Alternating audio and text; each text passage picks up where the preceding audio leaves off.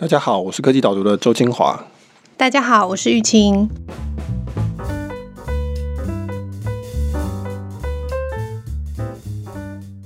玉清，你平常上班的时候会戴耳机吗？会，我会戴耳机。我有聊过说，说我有那个无线耳机，以后戴就蛮久。我通常就是做一些比较例行性的工作的时候，就会戴耳机。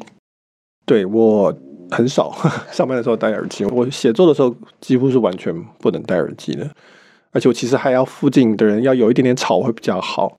现在其实流行的是抗噪耳机嘛，不管是那种大的 over the ear 的，或是那种 AirPods Pro，就是入耳式的抗噪耳机。现在抗噪耳机非常的红，但是对我来说，尤其是写作的时候，其实后面要有一点声音会比较能够帮助我专心的。所以你是那种在咖啡厅写作会更顺利的人，是不是？对对，我一定要有一种。处在社会之中的感觉，不能是在一个太空舱里面的感觉。你要有点连接，又有又不能太连接。对，那今天我们的题目其实就是讨论声音的热力与安静的珍贵。这是我今年最后一篇的文章。今年有几个大的趋势，其中一个是声音，声音今年算是非常的有飞跃性的进展的一年。我我写过 Spotify 投资 Podcast，那你可以再看到刚刚讲的无线耳机，不管是 AirPods。或者是现在什么 Sony 啊、Boss 啊这些都有，然后越来越多声控的装置，Alexa、Google Home 等等，所以今年其实声音的在各方面的进展都是非常的显著。但是我自己心里面非常切身的一个担忧的问题呢，就是说我发现科技导读的 Podcast 有很多听众，然后它成长得很快，然后很多人都跟我说，我喜欢听你们的 Podcast，但是我不喜欢看电子报，读起来比较累，听起来比较轻松。那这对我来说就是一个深深的忧虑，因为。我们只有靠电子报的订阅才有收入，至少目前是这样子。那所以我就会一直在想说，那到底是怎么回事？我为什么是会有一个这么明显的差别？不过我们也有蛮多会员跟我们告诉我们说，他们是因为听了我们 Podcast，然后才订阅我们电子报的。就是他一开始可能对科技导读谈的主题不是很熟悉，或不一定有兴趣，但是听着听着兴趣听出来了，然后就反而也想要接受更多讯息。所以我觉得这个可能就是 Podcast 的一个还蛮不一样的地方，就是你真的有可能会听听听出兴趣来。然后我以前也一直不太能够理解，说什么叫做听听听出兴趣来，那跟你看看看看出兴趣来有什么不一样？那为什么听的这种感染力那么大？对，这是我们理想设定的路径，对不对？嗯、就是说大家听听 Podcast 就被我们引诱了，然后就不知不觉就去订，至少去看看我们的内容，然后后来就不知不觉被订了。这是我们设定的叫做使用者体验路径。想象当然很美好，但那我们当然有看到有一些还不错的成效，但是还是会有很多人的确是跟我讲说，他真的是没有想要读，他比较喜欢听，非常多。很多人一开始就会想说，尤其是你如果是一个爱读书的人，很多人第一个反应就是说，哦，因为大家都不读书，因为大家都失去读的能力了，现在大家都只喜欢那些很简单的啊，那种消化的很，把它整理的非常容易入口，然后用听的就可以。我觉得这是一种带有某些歧视性的一种态度，就说哦，大家失去了深度阅读的能力，然后会这样子去批判。那我自己是一直都不同意这种说法，但是我也很想知道为什么，就是为什么很多人会喜欢听或者很喜欢看影片，比如说 YouTube，但是不喜欢读呃内容。我没有接受这种歧视性的这种态度，是因为我本来就觉得人的接受方式是很多元性的。每个人有他不同的天生适合的地方，然后这个生物的特性就本来就是不一样的。我毕竟是学生物的，所以我不会说觉得哪一种是特别好的。我会觉得是文字是后天学习出来的没有错，那听本来就是人与生俱来的能力。总而言之，就是在想这个事情。那后来我在做这研究的时候，发现了这一篇文章，这个是我引用的这篇叫做《Audio Revolution》，就声音的革命。那我觉得它就很棒了，就是说它从不管是生物学，不管是传播学，或者资讯理论里面去探讨说，其实声音的确是真的有它的不同的一些特质，造成它有不同的一个效果。那实际上更有趣的，或是更重要的是说，它其实这个差别会对于整个社会的政治文化都会带来不同的影响。嗯，我觉得那个你开头里面提到的媒体及讯息，大概就是把你刚刚前面提到这一段蛮好的总结，就是说我们在谈的。光是听这个这个形式，它就会带给人一种不同的感受，跟看是差很多的。对，那媒体及讯息 （medium is message） 这句话，大概在媒体圈是非常非常知名的。大家都知道这句话也很有名，但是大家都听不懂这到底在讲什么？什么叫做媒体及讯息？因为讯息就是讯息嘛。比如说我给你讲一个讯息，那为什么媒体本身又也是一个讯息？事实上，每一种不同的媒体，它本身有带有不同的意涵。你选择一个媒体本身，其实就已经选择了很大一部分的讯息会是什么。就解释这句话，我们首先我们理解说什么叫做资讯。那资讯基本上在资讯里面，意思是说是一种能够降低不确定性的东西，这个叫资讯。呃，我举的例子是，我跟卢玉清说，今天晚上七点半到我家一起吃烤肉。那这是一句话。那我如果跟他讲说，我们一起吃饭吧，第一句话它的资讯量比较大，因为它降低比较多不确定性。说了时间跟地点跟吃什么，我们叫做这个资讯量比较大。第二句话说一起吃饭吧，这个资讯量比较少，因为它没有解决什么不确定性。重点是这两句话其实都可能可以完成沟通的目的。因为我如果我每天都会跟卢雨晴讲第二句话，那其实我讲的时候他就知道我们要吃午饭，而且是吃办公室附近的商业午餐，他就坐我旁边嘛，我就说一起吃饭嘛。这句话为什么可以沟通？是因为我们两个有很多共识，我们有很多共同的背景啊，我们有很多已经知道的东西在我们两个都知道了，所以我们不用再讲那些话，那因此就可以把这些资讯给填满，就不确定性就降低了。我们实际上原来唯一没有确定的不确定性就是说我们什么时间吃饭。当我一讲出这句话。就解决了，我们就知道说哦，我们现在要去吃饭了。媒体及讯息这句话意思就是说，其实不同的媒体它是适合不同的解析度的资讯的。解析度就是指刚刚那个资讯的丰富度的意思，是不是？对，就是降低不确定性的程度。嗯，OK，举例比较容易了解，比如说报纸，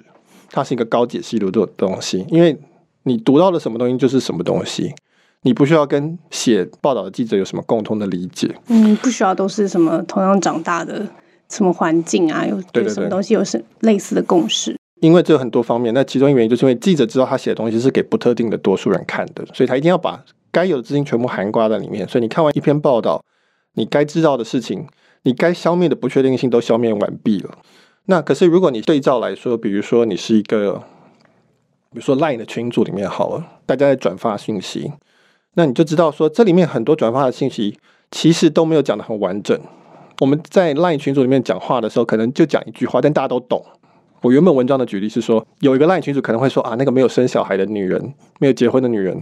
那另外一个群群主可能会说逃跑的市长，或是这个草包。那他们都不会讲明那是谁，但是你都知道是说他是在讲某一个总统候选人。所有群组成员都懂，不需要讲出来。那所以这个就是属于低解析度的。一种媒体，那你在哪一个媒体里面发声，其实很大一部分就已经决定了那个讯息本身是哪一种类型的讯息。那这次这句话的意思，媒体及讯息，这样去看就会发现说，诶，其实很多媒体可以分成很多不同类型的高解析度还是低解析度的媒体。这意思就是说，那个媒体它本身传递的那个形式，就是适合高或低解析度的意思，是不是？你如果比如说。刚刚讲的报纸，它就是一个高解析度的媒体，所以大家很自然一看到报纸的时候，我就知道我现在就是要看一个我马上就会看得懂的。但是我如果要到赖群组的时候，我自己就会自然的理解说，哦，现在是一个大家都很有共识的地方，然后我们就是会聊这些东西，也不需要把这么多事情讲得那么清楚，因为其实这两个讲说到底，它都是文字的呈现嘛。对，比如说总统候选人辩论，好了，你在看那个辩论的时候，跟你实际上看到报纸里面去。报道说这个辩论的过程是完全不同的感觉，那完全不同的效果。当这个总统候选人在比如说电视直播在辩论的时候，他在做的事情其实不见得就是真的要告诉你他的政见是什么，他要做的事情可能就只是让你喜欢他而已。透过他的口语，透过他的态度跟他的表情，从头到尾看下来，大部分人可能根本都不记得他们讲了什么东西，但是他可能就会做一个决定说，说哦，我喜欢他，或者我喜欢他，他讲的比较好，他比较可以信任。这完完全全是你选择那个媒体，然后你想办法去利用那个媒体的特性。那但是到了报纸上，同样的总统辩论会把内容放到报纸上，那你就会好好的去看，说，哎，这个人的政见是什么？是不是一致性？有没有自我矛盾？他到底有没有做成功过？有没有时机？那这个时候你的心态又完全不一样。这就是媒体及讯息的意思，就是说选择媒体的本身，其实是有时候是会决定你到底要传达什么讯息，目标到底是什么。嗯。我们刚刚讲的都是从制作端的角色来讲，所以就是说高解析度、低解析度就是涵盖里面的讯息量。那你下一个举的例子，我觉得很好，就是讲说我们这些接收者，就是我在这几个不同媒体讯息里面，你用引用这篇文章，它是讲这个热跟冷的这种感觉，这跟我的情绪是一大部分都可以代表说我在阅读这些讯息的时候的那种情绪的反应吧。对，那这个是有一位知名的媒体学家叫做 McLuhan，那个加拿大的学家，就是讲出媒体及讯息的这一位。那他后来就进一步说，把媒体分成有一些叫做热的媒体，有一些叫做冷的媒体。可以直接用情绪上来来理解，就是说，热的媒体基本上就会让你听起来会全身发热，情绪上会有反应的。那冷的媒体就是你会比较冷静的去思考跟分析的媒体的类型。所以有些媒体是热的媒体，有些媒体是冷的媒体。那热的媒体的特性就是说，就是说它的资讯是非常完整的，通常是占据你一种感官，不是视觉就是听觉，一般来讲。然后它是一个带有情绪感染力的。媒体类型，所以就是听到当下就可以马上做出反应。对，那这个就是比如说我刚刚讲的看电视辩论，你在看那个电视的时候，电视直播它是一种热媒体，你会因此而比如说生气，有时候会会开心或是难过这样子。那冷的媒体它基本上是属于它比较偏向于是说有多个感官同时在用哦，比如说同时看跟听，呃，一般来说，然后呢，它会是比较让你身体刚刚讲的反应会比较冷静。你会有比较多思考在里面，你不是只只是被动接受，你会去思考。所以刚刚讲的 LINE 群组这个概念就是这样，每一句话都没有什么太多资讯，剩下都是你自己填补进去的，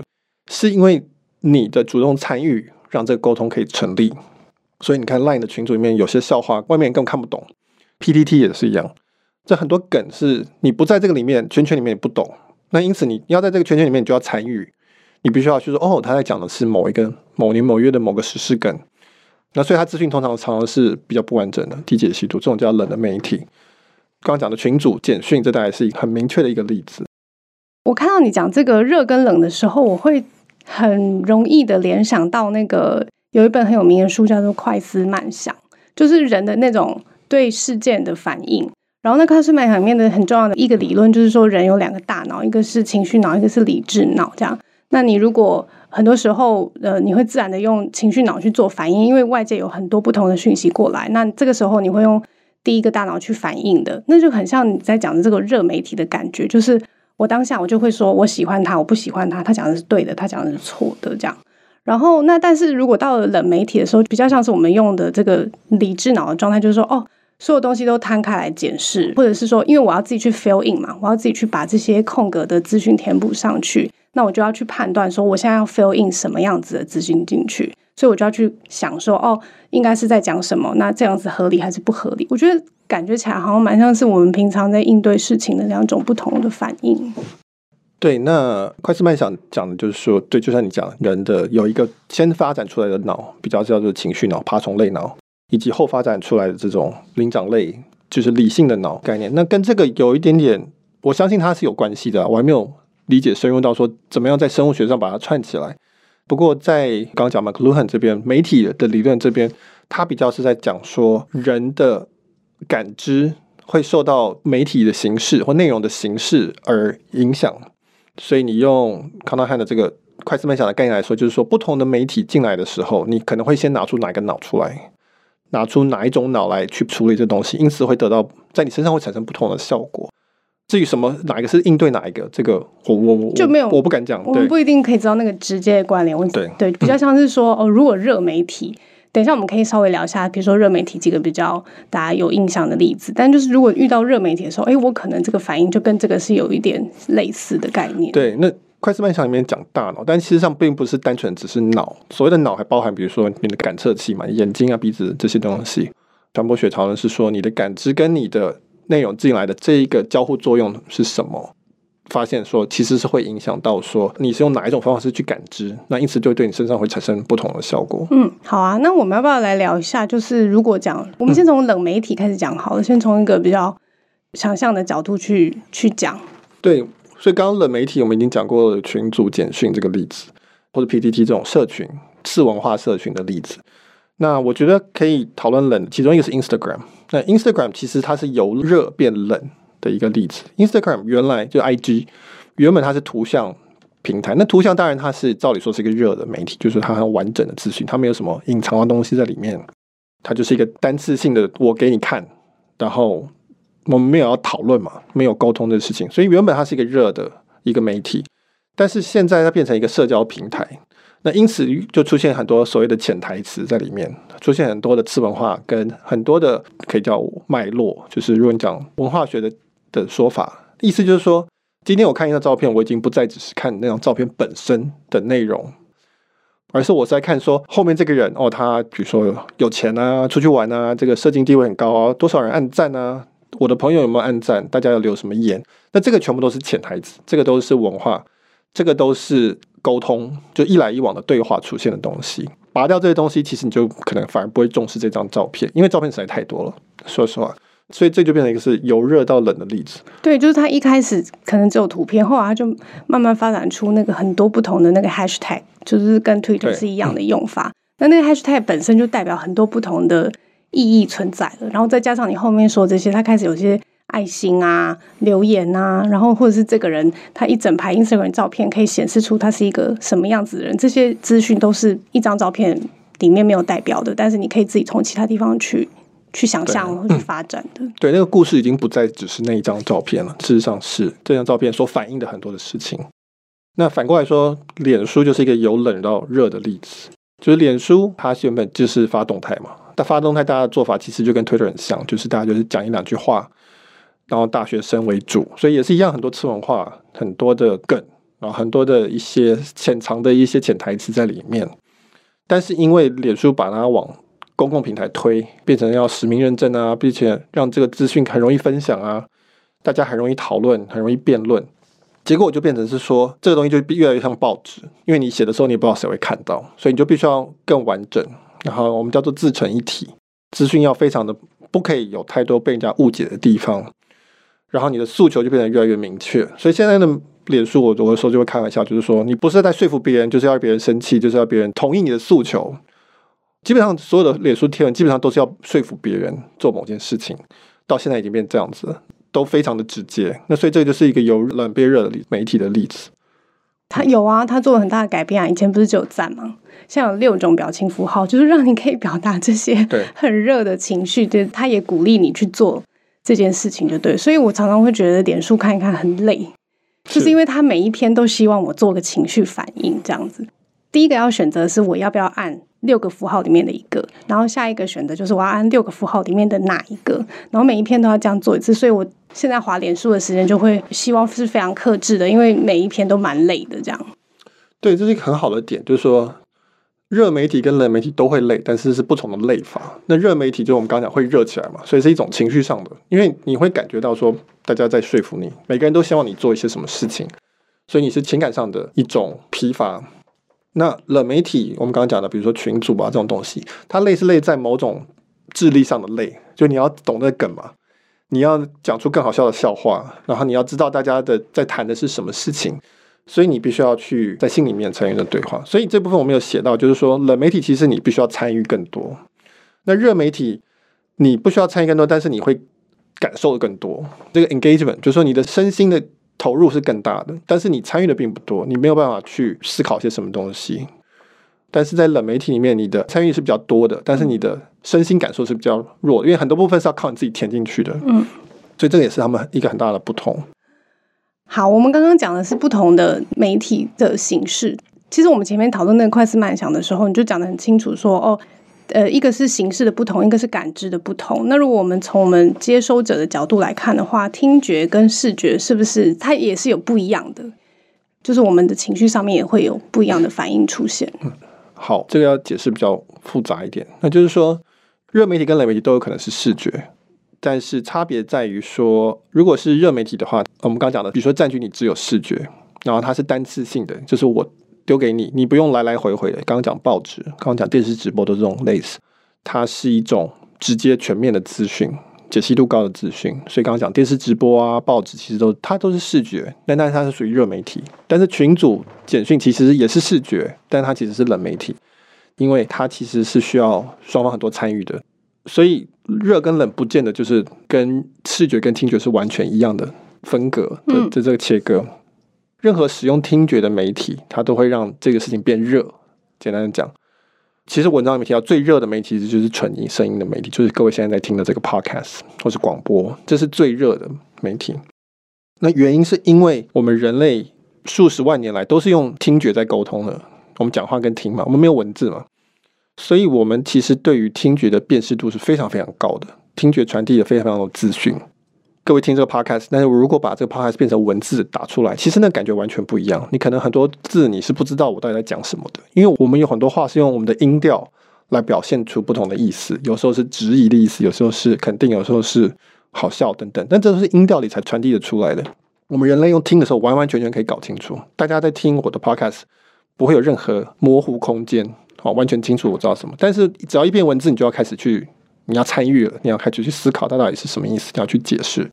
你这个意思是刚刚前面提到说沟通，我觉得更好的解释方法就是说，我们从很以前生存的时候，听觉是跟我们生存有。高度关系的，就是外界发生了什么风吹草动。今天到底是一阵风吹过去，还是是因为有敌对的敌人经过，然后带来的那个风速感，那个都是不一样的风。然后，但是我们自己的听觉要有能力去辨识，所以我们的听觉基本上是敏锐的，因为它跟生存很有关系。然后到了沟通也是一样，就一句话里面不是只有那个话的字本身而已，还有你刚刚讲的音调、停顿点。那些抑扬顿挫什么都可以带来不同的讯息，所以它是一个很丰富的讯息表现，就对了。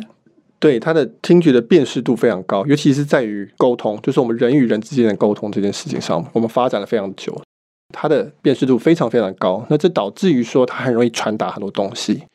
那因此它就很容易把媒体变得很热。大家在听 podcast 的时候，就会觉得很容易被讲话那个人给影响，不管是相信他，或者是说同意他。那我举的例子就是说，有些人会听一首歌，听一分钟就开始流眼泪。你看任何诗词，你都不会这样嘛，对不对？没有那么大的感染力。但是因为声音可以表达非常多的感情啊，非常多的情绪什么的，你就很容易被影响到。或者说，我们听演讲跟看演讲稿，那是完全不同的一个感觉。我们人类的视觉，它是一个非常主动的工具。我可以决定说，我现在看这里，我要看那边。我可以决定我的焦点，然后说我要去搜寻。它是一个非常有高度主动意识、有警觉性的一种感知的工具，但听觉不是，我们没有办法去阻挡任何声音进到我们耳朵来。我们耳朵基本上是一个被动防御的东西，就是感受身边的风吹草动，所以它的设定就是全部都进来。呃，我们没有去防备它，我们也没办法转移我们耳朵的焦点。因此，为什么就是说声音会让事情变热？它是有生物学上的因素的，就是我们人类本来的设计。就是要去接受这些东西，然后去从在脑里判断，这个就导致说，如果今天有东西有加入声音作为传达的话，它就会自然的出现很大的感染力，不像是纯视觉的东西，一般来说那么的冷。嗯，套句你以前常常讲的话，就是为什么我们做 podcast 大家会很喜欢，原因就是因为他们觉得好像有立体感了，就是原来是在我们网站上面看我们这个 Michael 写的文章。字的表现而已，但是今天一听到本人出来讲这个东西的时候，他就觉得哇，整个都栩栩如生了起来，就是因为这个里面传达的东西很多。对，所以他们真的是天生的很不一样。嗯，我们比较有趣的状况就是说，现在开始声音又慢慢起来了。我一开始讲今年声音上面的发展很大，这个其实是科技累积的结果了哈。就是今天大家都有手机，大家都有耳机，到处都可以放 speaker，各式各样的音箱。所以一切的媒体都开始变热了，那这其实会导致一个很大的影响，社会性的影响。那这就是刚才有前面提到 McLuhan 的一个最重要的一个发现，就是说媒体的改变就会影响我们所有整个人类感知的改变，那当然就会影响我们的政治、我们的呃文化。所以你可以看到出现了很多热媒体的媒体宠人，他们可以越来越容易掌握大家的注意力，嗯，或者有发挥它的影响力。可以讲讲说，网络刚开始前面二十年都是以冷媒体为主，因为它技术的关系，看它传递方式的关系，所以呢，在过去二十年是冷媒体的宠儿。你现在跳出来，你现在是要这个评断一下我们的这个选举的状态，是不是？呃，现在最主要的两个那个总统候选人，在你的文章例子里面，它就是两个不截然不同的人热媒体的两个，就是差别差异很大的嘛。我举的例子其实是奥巴马跟川普啊。哎，你不是有举蔡英文跟？对我们这个、哦、这个我们这个我们这个 podcast 出去的时候，总统大选结果还没有出来。我没有那么直接写，因为其实说实话，我没有这么紧密的 follow 台湾的主要两位总统候选人的一些发表的方式，特别是其中一位总统候选人，他的主要的媒介是电视或者是什么。那我其实没有家里面的电视，所以没有看。但是我那我觉得川普跟奥巴马是比较明显的差别，就是说奥巴马显然是一个非常擅长文字的、擅长沟通跟对话式的这种散播影响力的候选人，所以他很适合早期的 Facebook 时代。但是川普显然是一个声音的，他完完全全就是在用他的声音表达出他的自信、他的强大的感觉。很多人会觉得说这种是一种美式的，因为我很自信，所以我很强大；因为我很强大，所以我很自信的这种。川普的身上是非常表现得淋漓尽致的。他从来都不是靠他的文字，或是他有什么启发性的思想来鼓励大家，而是说用一种接近号召性的感觉，就是说大家相信我、追随我的这种态度。我觉得这个是非常非常清楚的。所以你是说，很多人常常很花很多篇幅会去讨论说，哎，这个候选人演讲的样子，或者是他这个不管是声音的表达、手势啊，整个仪态的感觉，这就是跟那个热媒体的程度比较接近，对不对？因为他就是要在这个演说或者这个电视演讲里面、辩论会里面传达出很多不同的讯息出去。对，我觉得常看到的是说，比如说我们用冷媒体的习惯来判断一个热媒体的人。常常会错，因为其实他在比赛的不是你你认为很重要的那些东西，就说啊，这个人怎么没有逻辑啊，什么东西没有论点啊什么，但是他强的地方不是在这里，他在诉求的也不是这个，那他在诉求的地方你没有看到，那但是那些想要看的人或是受到感染的人，他整天都在看，所以在社会上差别是在于现在热媒体的候选人，呃，或者说我们讲媒体宠儿或是影响力人士，他们。越来越有更多发挥的机会，那受众也比较容易有管道去得到这些东西。以前大家都只能看《New York Times》，那所以当然是这种类型的呃媒体人才可以取得权利嘛。但现在有各式各样的可能性了，那所以你就可以不只是用一种方式去取得成功或者取得支持。所以我觉得比较常见的严重的问题是这个，就像希特勒是，我有写过，他用广播基本上就取得政权。非常大的影响力。那那个时候，很多人都说，当年的人觉得说他长得这么奇怪，身高也不高，然后讲话声音很奇，就是那个表达很奇怪。为什么？可他不理解，那是广播的时代的世界，这个非常有感染力，很会做这个现场的这种当年的造势晚会了。这篇文章是想要点出来的，是说大家其实可以注意到的。对，广播赛就跟我们今天的主题很接近，诶，就是说我们现在每个人听耳机的状况是越来越多了，就好像我们在听。广播一样，只是说这个广播，他广播的时候，你还可以想象说他是对着一大群人讲话的样子。但是你听 Podcast 的时候，真的是就是那个人就很接近你的耳朵，讲到你的脑子里面去的那种感觉。其实那个影响力很大，对不对？对，所以 Podcast 跟广播像又不像。那不像的地方就是你刚刚讲的，广播其实是一个一对多公众，基本上还是大众传播的时代。因为那个时候，当年的无线电频谱是有限的，那所以只能有几家出来，所以它就是一定是对不特定的大众。那现在是随身的、随选的，所以你可以对一个非常非常小众的人。然后现在又有无线耳机，所以你基本上就在他耳朵旁边讲话，所以它的传递的能力又跟以前不一样。它有细微的不同，但是会导致非常巨大的不同。所以这让我想到我们的友台百灵果，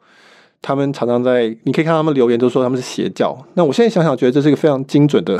一种描述方式，其实是很贴切的这种媒体形式的一种概念。比如说，科技导读谈的东西，说实话，永远都是小众。在台湾，不管怎么样，这个题目一定是小众。那但是没有关系，我们可以触及到他们，他们可以听得到我们。我们可以说好听叫有影响力，说难听就是也变成一种邪教。那但这个很强大的说服力啦，就用听的就会被说服的感觉。对，这个是跟我提到，比如说台北非常 DJ 李明柔啊，或者是光宇夜光家族这些我们广播电台的前辈的。的时代又相当的不一样，它有很多类似的地方，比如说那种邪教的部分，或是大家很着迷的程度是很类似，但它也有很不一样的地方，就是那种感染力有一种放大十倍、百倍的感觉，而且多样化也会多十倍、百倍啊，就题目的多样化也会呈现的方式也是，然后它可能是更难被注意到的，就不知不觉间就成立了一个新的社群，他们是有很有。共同性的地方，很多很多共同的回忆的地方。那但是其实可能其他人都不知道，也没有注意到。嗯嗯嗯。声音的感染力这么大，Podcast 的感染力又更大。我自己聊聊聊到最后，就有点害怕，说我们是不是要很慎选 Podcast 啊？我们是不是劝大家不要听 Podcast？这听起来是不是有一点类似这个感觉？就是因为你你现在讲讲讨论以后，你发现说哦，原来。它是真的会影响我的。那我是不是在一开始，就像我们很多人现在也很担心假新闻，但他的选择就是，哦，那我就不要看新闻，有可能最后的选择长这样子。我觉得当然不可能啦，简单讲是不可能，我们基本上不可能不接受资讯嘛，不管是视觉或者听觉，我们一定会要的。为什么大家会最近会一直喜欢戴耳机？就是因为它舒服嘛，它有它的吸引力，它有它的价值在。对，我写这篇的时候，的确是非常矛盾。我想说，哎，写到最后结论是大家不要再听 podcast，这很奇怪。但事实上不可能，我们又不是和尚可以。我有提到，当然说追求自己内心的安静是非常重要的，不要用呃声音来替代视觉来填补自己。好，以前我们用视觉用滑手机看 Facebook 来填补自己，这样不好。那你用听觉或是用 podcast 来填补自己，那同样也不好。当然也也应该是一个主动的过程，就是说你去选择，然后你理解到说这个时候你可能是为什么在听，是因为你真的想听，还是因为你是害怕安静、害怕无聊、害怕面对自己的声音？那这个当然是需要知道的。我写完之后，我的结论就是说，我们必须要更加的注意到听觉本身它的影响力，潜在的影响力是其实是很大的。在听的时候，当然是要有这个主动的意识在。同样的，回到 McLuhan 的这个概念，就是说媒体会影响社会嘛，这个影响是不可变迁的。那但是我们人类也会适应，会发展出一些我们的对抗的方式来适应它。就像我们经历了电视、报纸跟广播的时代，纷纷发展出不同的处理的态度。这个 Podcast 也是一样的。你说这个让我想到很多人以前 很多人喜欢放脸书架。如果说声音的影响力这么大的话，或许慢慢的也会出现 Podcast 架的这种概念出来。就是说我可能要让我的耳朵稍微安静一下，因为这个安静，戴上耳机其实就是你刚刚讲，它不是安静，戴上耳机就是在接受另外一种更强大感染力的讯息了。说到这个，我们科技导读决定要让大家放个 Podcast 假，所以我们下礼拜顺理成章，顺理成章，下礼拜并不会有 Podcast，所以。就是没有 podcast，对，我们休一周，对对对，我那个科技导读休刊一周，然后我们 podcast 也会休息一周，那刚好大家耳朵就是可以休息一下。对，就是在这个资讯很丰富的时代的时候，可能我觉得感觉起来就是每一种讯息都要还蛮谨慎、主动的去选择，可能不能因为它接收的容易难易程度，然后就觉得说哦，我可以试试看这个这样，因为那个潜移默化的能力是。当下没有办法理解，但是到后面的时候可能是会产生很大的改变的。那但是这个社会性的改变大概是一个不可避免的趋势，就对。这个大概也是我们自己会记在心里，就说哦，大概会有一个很冲击性的变化出来。这样。今天讨论这一个主题的文章在科技导读网站上。那如果你是非会员的话，你可以留 email 就可以收到。我们会在这个节目简介里面留下这个连接，大家可以在那边留 email，或者你直接到科技导读去搜寻，基本上也会看到这个跳出来的 banner。那就是说，你留 email 就可以看到收到这一篇叫做《声音的热力与安静的珍贵》。今天就到这里谢谢大家。嗯谢谢大家拜拜。